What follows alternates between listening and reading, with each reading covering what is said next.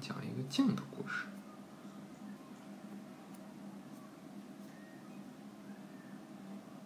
当全身湿透的旅人闯进这间昏暗的屋子时，火炉旁坐着三个人，都不约而同的。嗯？给你讲，你听就行。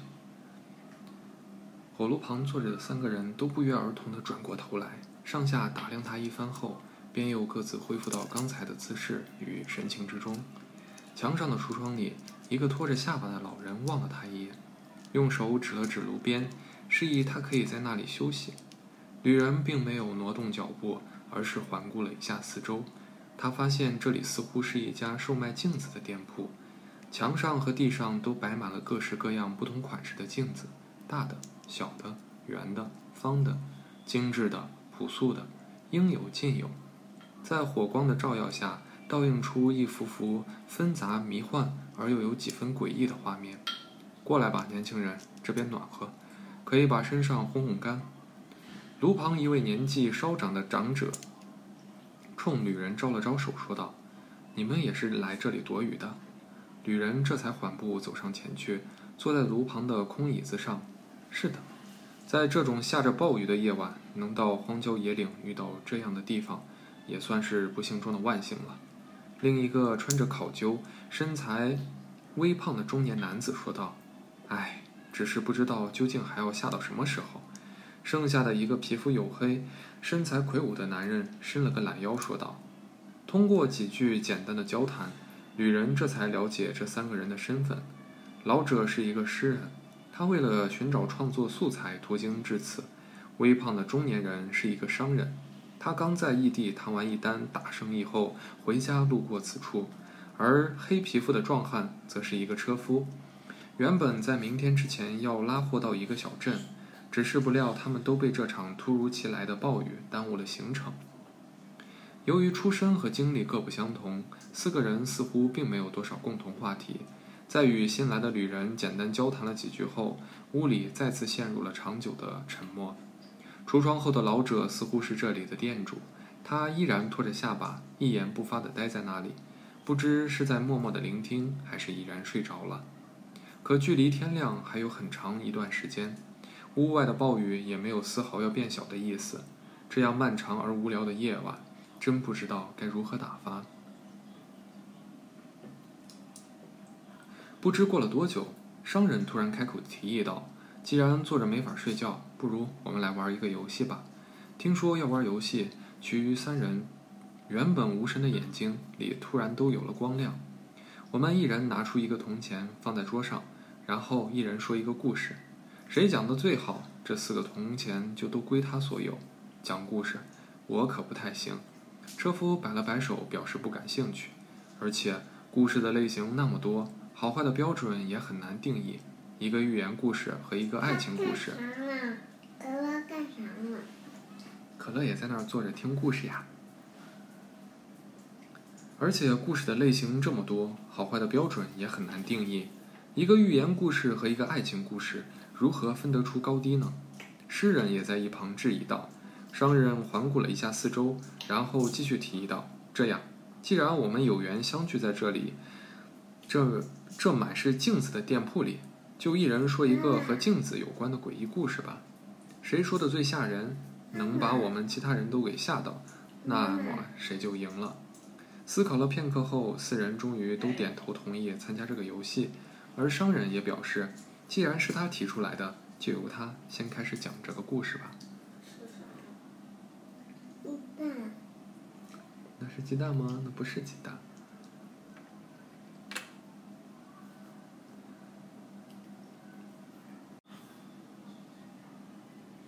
商人的故事，那么就从我这儿先开始吧。这是曾经发生在我身上的一件真事儿。很多年前，我的家境并不算优裕，我的父母都是农夫，在镇子上有一个很小的农场。在家里，四个兄弟姐妹中，我是年纪最小的孩子，我也因此备受宠爱。但我生性顽劣，不学无术，还肆意闯祸，经常被邻居告状。但我的父亲拿我从来没有什么办法。随着年龄的增长，我开始做一些小偷小摸的事情。有天傍晚。我偷偷闯进邻居家的仓库，想要从里边找一些值钱的东西去卖。在翻找的过程中，无意间发现了一面小镜子，我将它抬起来擦干净，往里头看，发现自己的背后火光冲天，吓得我连忙丢掉了它，四处张望。可周围一切却平静如常。我起初以为自己产生了幻觉，但它就在那里。我将镜子揣在怀里，便离开了。没想到第二天一早，便听邻居家的仓库深夜起火了，烧得什么也没有剩下来。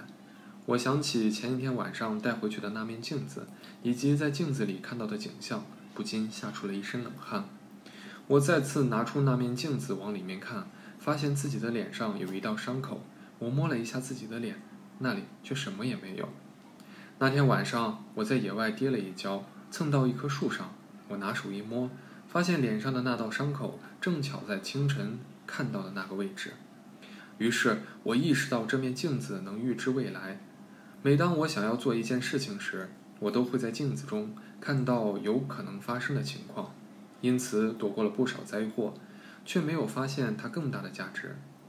直到有天晚上，我路过市场时，无意间在镜子里看到市场上每种商品的价格都和现实中不一样。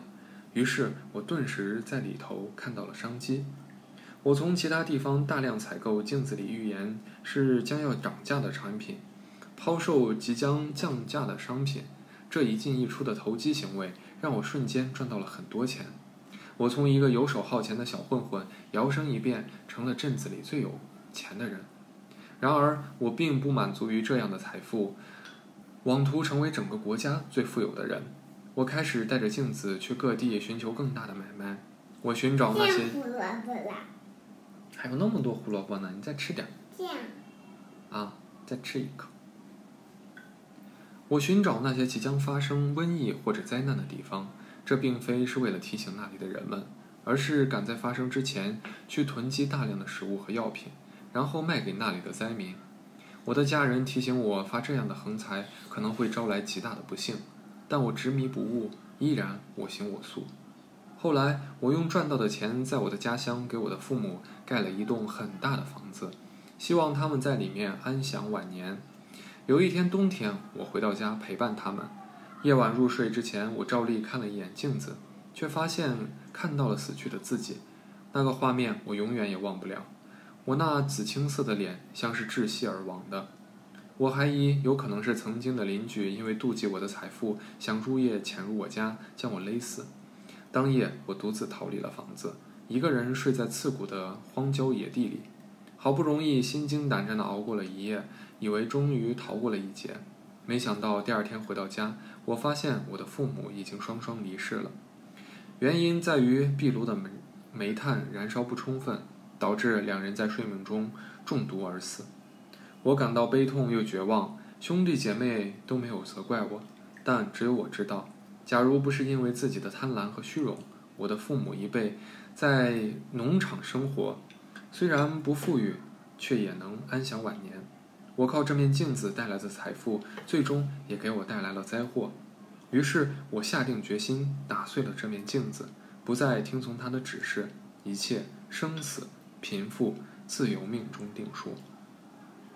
现在我做的是正经生意，虽然辛苦，但至少算得上是心安理得吧。诗人的故事，虽然不知道你的故事究竟是真是假，但依然是一个非常精彩的故事。现在轮到我了，我想讲一个很多年前曾读到的过的故事。两百年前的欧洲小镇，有一个年轻的小伙子和一个小姑娘相爱了。然而，由于战争的爆发，小伙子不得不应征加入国王的军队，前往战场杀敌。在分别时，小伙子送给姑娘一面漂亮的铜镜，作为两个人的定情信物，并发誓如果能活着回来，一定会娶姑娘为妻，希望她一定要等他。可是战争一打就是好多年，姑娘没日没夜的等待、盼望着。一想到自己的心上人，她就掏出那面铜镜。对着他唉声叹气，祈求他能够早日平安归来。五年后，国王的军队终于凯旋了。姑娘随着民众到街道上迎接军队，他一眼就看到了骑在战马上英姿飒爽的心上人。他拿着那面铜镜冲上前去，却被他粗暴地推开了。马上的小伙子冷漠着看了他一眼，假装自己并不认识他。原来这个五年，原来这五年，小伙子在战场上立下了赫赫战功，被国王册封为御用骑士，并允诺将自己的一个女儿嫁给他。所以他的眼中哪里还容得下当初的心上人呢？他只想着能够在王宫里过他荣华富贵的生活。后来，姑娘得知了这个消息，郁郁寡欢，最终得病死了。而那一面他天天都要望之兴叹的铜镜却不知下落。小伙子如愿以偿地在王宫里娶了公主，过上了不愁吃穿、功成名就的幸福生活。然而有天，他的妻子外出游玩，从集市上买回了一样。东西让他慌张不已，他一眼就认出了这正是他当年送给心上人的那面铜镜啊！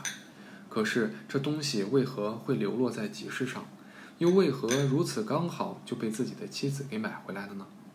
心虚不已的他想劝说妻子把这面铜镜铜镜扔掉，但公主非常喜欢这面镜子，说什么也不肯。他拗不过她，只好勉强同意了。这天晚上，小伙子回到屋里。发现镜子里，发现妻子正坐在床边，对着铜镜叹气。他看到镜子中的那张脸，居然是自己曾经的心上人。受到惊吓的他，慌忙上前抢过镜子，想要将它砸碎，却被眼露凶光的妻子阻止了。妈妈，哎，你吃完了吗？怎么了？那个，那个，等你一会儿吃完了，你问妈妈给你吃吧。这 个鬼鬼祟祟的笑容。先拿饭吃。他警告他，如果再碰自己的铜镜，就和国王说他欺负自己，他老人家绝不会放过他的。从此以后，小伙子再也不敢去碰妻子的铜镜。然而，随着时间的推移，他发现了一个更为可怕的事情：镜子中的那个人长得越来越像妻子，而妻子却越长得越来越像自己曾经的心上人。也就是说，自己妻子的相貌慢慢开始被镜中人取代了。一天夜里，小伙子被噩梦惊醒，妈妈，张开眼，他发现自己曾经的心上人坐在床上，一边看着他，一边发出渗人的笑容，嘴里不停地重复着一句话：“我们最后还是在一起了。”几乎被吓到精神失常的他，拿起放在床头的宝剑，一剑刺死了他。后来的结局你们应该也猜到了，小伙子因为杀害国王的女儿被当众处死，而那面铜镜作为公主的遗物，被永远的留在王宫的地库中。可据说很多年后，还有守卫曾在那里听到从镜子里传出来公主的哭泣声。车夫的故事，这个故事还真的有点吓人。我本来脑子里一直没有什么想法，但听你们两个说完，也忽然让我想起自己小时候曾经听到的一个故事。我们村子里的一户人家，一个老妇跟很年轻的时候就守了寡，独自把两个儿子拉扯大。但是大儿子长大后便嫌弃家里贫穷，很早就离开了家，杳无音信。只有小儿子一直陪伴着母亲，照顾她的生活起居，直到母亲去世。在举办葬礼时，消失多年的哥哥却回到村里。原来这些年他远走他乡，赚了点小钱，娶了妻子，生活还过得不错。这次路过家乡附近，恰好遇到曾经的旧友，听闻母亲去世，便赶了回来。不过他回来的目的可并不是为了奔丧，而是想来分母亲留下的财产的。他知道，虽然母亲这一辈子不算有钱，但省吃俭用的他，必然也留下了一笔不小的遗产。他认为自己有权得到所有的遗产的一半。村里人都很气愤，为弟弟鸣不平，因为哥哥从来都没有照顾过母亲一天，家里的一切都是由弟弟打理的，但弟弟却什么也没有说，他毅然同意把母亲所有的遗产分给哥哥一半。在分完所有值钱的东西后，母亲的房间里还有一面很漂亮的落地镜。弟弟和哥哥说：“这是母亲生前最喜欢的镜子，不如就把它留给我吧。其实也值不了几个钱。”但哥哥不让，执意要把镜子割成两半，他和弟弟一人一半。见百般劝说无效，无奈之中，弟弟怕哥哥闹事影响母亲的葬礼，只好同意他的建议。可哥哥没等葬礼结束，就带着母亲一半的财产，还有那半块镜子，再次消失了。伤心的弟弟跪在母亲的坟前哭诉，希望母亲原谅自己，最终还没能保住他生前最爱的东西。哥哥带走的那片镜子之后，用母亲的遗产新盖了一栋房子，并把那半块镜子放在自己家中。起初一切都很正常，但很快他发现那面镜子有些不对劲。在身边没有人的情况下，他在镜子里居然看不见自己的身影。他将这个情况告诉了自己的妻子，他的妻子并不相信他，因为每当妻子陪在他身边一起照镜子时，镜子总能完整的照映出他的样子。哥哥不知究竟是自己的眼神出了问题，还是精神出了问题。这天下午，他再再次独自走到镜子前，他在镜子里依然能够看到房间里其他一切事物的景象，可唯独看不见自己。愤怒和恐惧让他伸手想要砸碎这半块镜子，但万万没有想到的是，他刚伸出手触到这面镜子，整个人便失足跌进了镜中。正巧这时，他的妻子听到丈夫的惨叫，来到房间，可左顾右盼半天也没有找到她的丈夫。当她走到镜子前时，令她毛骨悚然的一幕发生了：镜子里自己的丈夫居然趴在玻璃上疯狂地敲打着。试图想要从镜子里逃回这边，你还吃不吃啊？嗯，那不吃了，爸爸给你把嘴擦干净。妻子慌忙、惊慌失措地发出了一声尖叫，一不小心踢翻了那半块镜子，镜子应声倒地后碎成了粉很多块，而从那些残破的碎片中，一股鲜血喷涌出来，并在地板上逐渐蔓延开了。吃了。好，你不吃了，爸爸。旅人的故事。好了，你们的故事都讲完了，最后轮到我了。在我游历四方的过程中，遇到过数不清的人，也听到过许许多多不可思议的故事。多年前，我路过一个小镇，寄宿的一户人家里，那是一栋很大的房子，装修考究，家具别致。一看就是个富人的房产，但如此豪华的房间里却只住了一个盲人老管家。管家告诉我，这栋房子的任何地方我都可以任意去参观，但唯独不能去三楼拐角的那个房间，千万千万不要踏入那里半步。听完这番，我背后有了几分凉意，但他越这么说，我的好奇心便越发的强烈。于是那天深夜，我还是悄悄地爬上了三楼。拐角的那个房间里并没有上锁，我很轻易的就打开了它，借着烛光环顾了一下四周。那是一间再普通不过的卧室，只不过似乎已经很久没有人住过了。空气里弥漫着一股强烈的霉味，混合着另一种不明不知名的令人不适的气味。我发现墙上有一面很大的落地镜，正对着床。我走上前去看了一眼，发现上面干净的有些异样。因为房间里其他的东西都落满了灰，唯独这面镜子一尘不染。我伸手想要摸一下这面镜子，但不同于普通镜子的坚冷、冰冷、坚硬，在我触到镜面的那一刻，居然感到镜子是热的，而且还有些柔软。正当我依然沉浸在这种无法理解的触感之中时，我被一声呵斥吓破了胆。扭头一看，原来是老管家不知何时站在了门口。他让我赶紧离开这个房间。从房间出来，老管家拉着我到了客厅，随后跟我讲起了这个房子以及这面镜子的故事。原来刚才的房间是之前那家主人的卧室，他曾是这个小镇最富有的人，和母亲、妻子还有两个孩子一同住在这一栋房子里。老管家十年前便在这里照顾他们的起居，一家人也算是其乐融融、幸福美满。直到有一天。主人收到了一面镜子，他并不知道送镜子的人究竟是谁，自己也从来没有买过。但看这面镜子很漂亮，他就将它摆在了自己的卧室里。可在那之后，主人的脾气就开始变得很古怪，晚上总会从梦中惊醒，越来越喜欢对家里人发脾气，而且他每次照那面镜子都会觉得不舒服。这面镜子从来不曾有落灰在上面，干净的不需要人去擦拭，因此镜子中那个人总是真实的让人有些恐惧。直到有一天，主人因为和妻子吵架，将一面铜壶扔向那面镜子。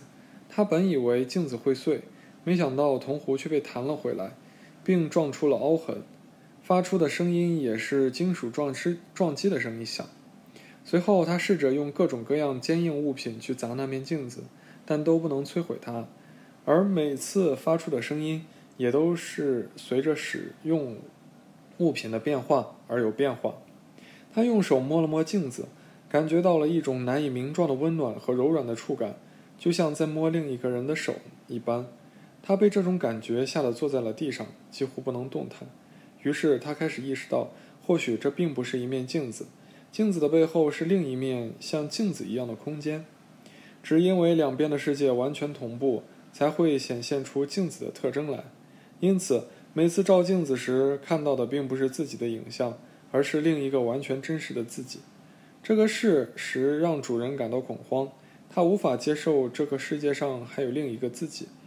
他在晚上越来越难以入眠，脾气也越来越暴躁，最后甚至开始产生幻觉。他一心想要杀死镜子背后的另一个自己，但因为两个世界完全同步，他俩的想法也完全一致。即使用刀刃也无法穿透到镜子后面的那个世界。他明白，想要伤害到对面的那个人，唯一的办法只有伤害自己。最后，主人精神失常了，他在那面镜子前杀死了自己所有的家人，然后面对着镜子，用刀刃对准了自己的胸口。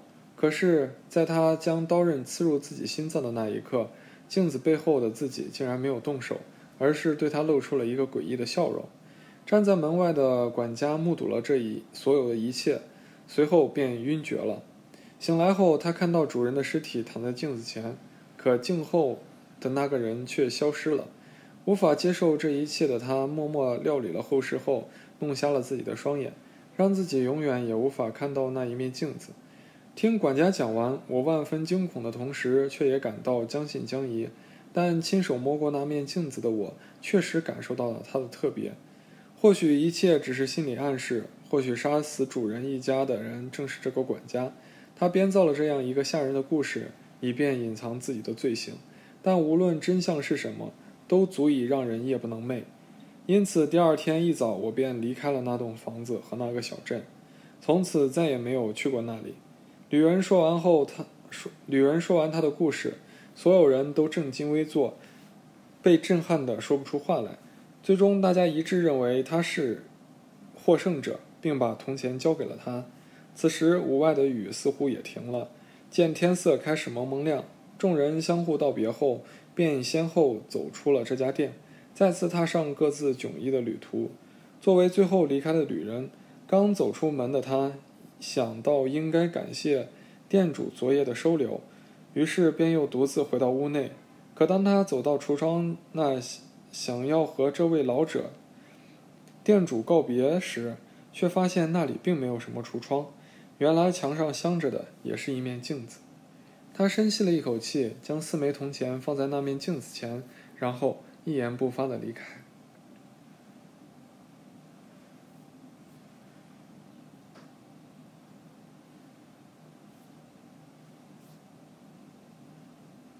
本书节选自《献给大人的睡前故事》二，静。